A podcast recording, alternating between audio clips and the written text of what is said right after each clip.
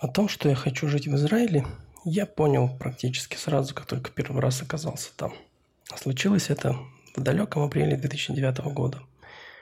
Дело в том, что в 2008 году моя мама репатриировалась в Израиль, а уже в апреле 2009 года я поехал к ней в гости. Тем более, что у мамы был юбилей 60 лет. К тому же времени удачно вступил в силу договор России с Израилем о безвизовом режиме. В общем, в 7 утра по местному времени я вылетел из Иркутска, и примерно 18 часов уже по израильскому времени я был в аэропорту имени Бен-Гуриона. Вообще, конечно, сейчас вспоминаю эту поездку с улыбкой – Дело в том, что я сам родом из самой что ни на есть глухой таежной Сибири. От Израиля до Иркутска 5000 километров, и потом еще от Иркутска еще 1000 километров на север. Короче, дальше нас только тайга и Северный полюс. До нас можно добраться только поездом или автомобильным транспортом. Да и то дорог у нас нет.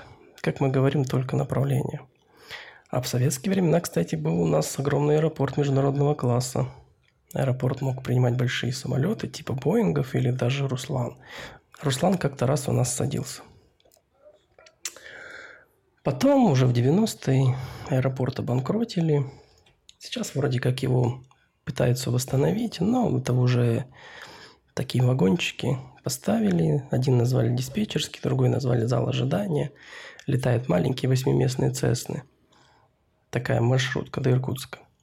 Но, тем не менее, в тайге стоит город с населением 80 тысяч человек. Э, есть кинотеатр с 3D, скоростной интернет, мобильная связь. Жить можно, если только никуда не выбираться. А вот выбраться оттуда – это целая история. Так вот, в том далеком 2009 году собрался я в Израиль. За границей доселе не бывавший. Что да как происходит на границе и при пересечении границы, понятия не имею.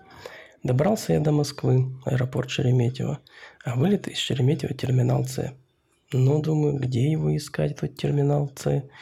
А в Иркутске при регистрации обратилась ко мне девушка. У нее был жуткий перевес багажа. Типа, давайте как будто мы вместе. Я говорю, да без проблем. Ну, нас рядом и посадили. Багаж я свой собирал основательно. Набрал с собой кучу носок, трусов, штуки три джинс. Кажется, еще пару полотенец было больших. Как потом говорила матушка, ты еще постельное белье с собой взял. До сих пор вспоминает ту мою поездку. Потом я уже с одним рюкзаком летал.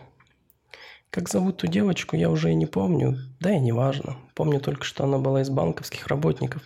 Помните кризис 2008 года? Он тогда хорошо задел банковскую сферу. Так вот, отделение, где работала эта девочка, сократили. И на выплаченную компенсацию она решила рвануть в Турцию. В общем, она меня и проводила до терминала С. Вот тут и начинаются события, которые впечатлили меня провинциала. Те, кто летал в Израиль, наверняка уже догадываются, о чем пойдет речь. Когда объявили регистрацию, я пошел к указанной стойке. Очередь на регистрацию меня не удивила. Меня удивило то, что каждый, прежде чем пройти к регистрации, общался с каким-то дяденькой. Потом я уже узнал, что это была предполетная авиационная безопасность. И тут я слегка запаниковал. Что он там спрашивает? Кто это такой? Дошла до меня очередь. Цель визита. Лечу к маме. А мама где? В Хайфе. Достаю копию паспорта мамы. Он посмотрел. Раньше бывали? Нет. А как называется аэропорт, в который вы летите? И тут я вспотел. Э, Багратион? Дядечка вздохнул, закатил глаза, а потом говорит, проходить. Потом уже в самолете, когда стюардесса сказала аэропорт имени Бен-Гуриона, я тихо поржал над собой. Но в тот раз я летел авиакомпанией «Аэрофлот». Там проверка была так себе, как оказалось. А в следующий раз я летел уже Эль-Алем. Но про Эль-Аль я расскажу как-нибудь потом.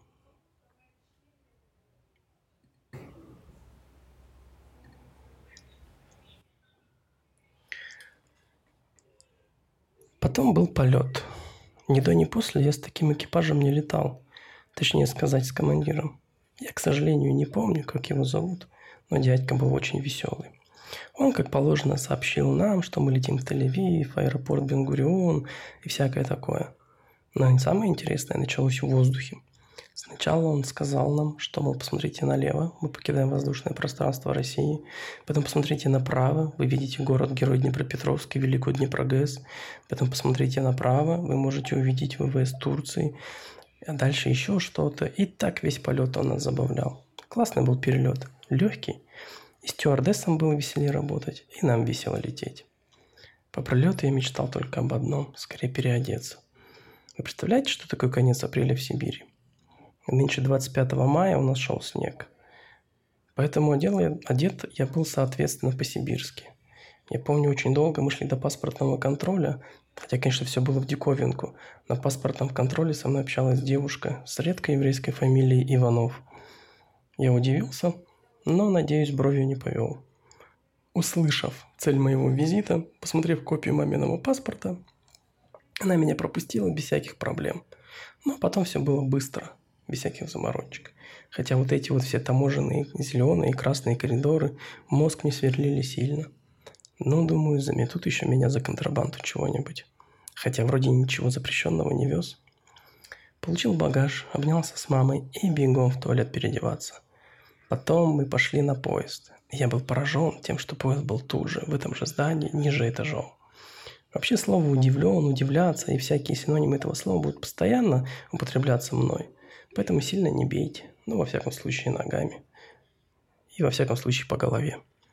Когда мама покупала билет на поезд, она пыталась объяснить на иврите, что ей нужно два билета духов Кармель.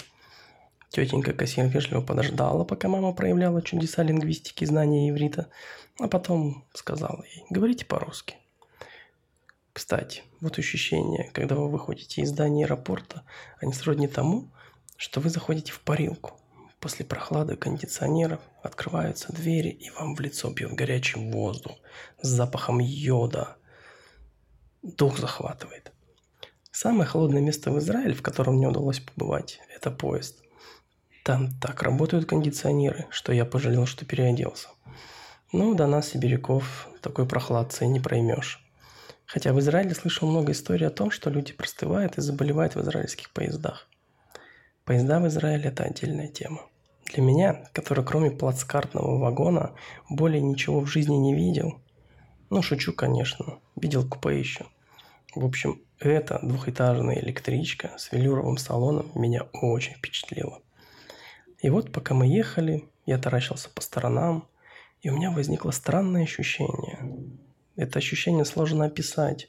Обычно, когда ты приезжаешь в другой город, ты кожей чувствуешь, что это чужая земля, чужие люди, чужое окружение, кругом все чужое.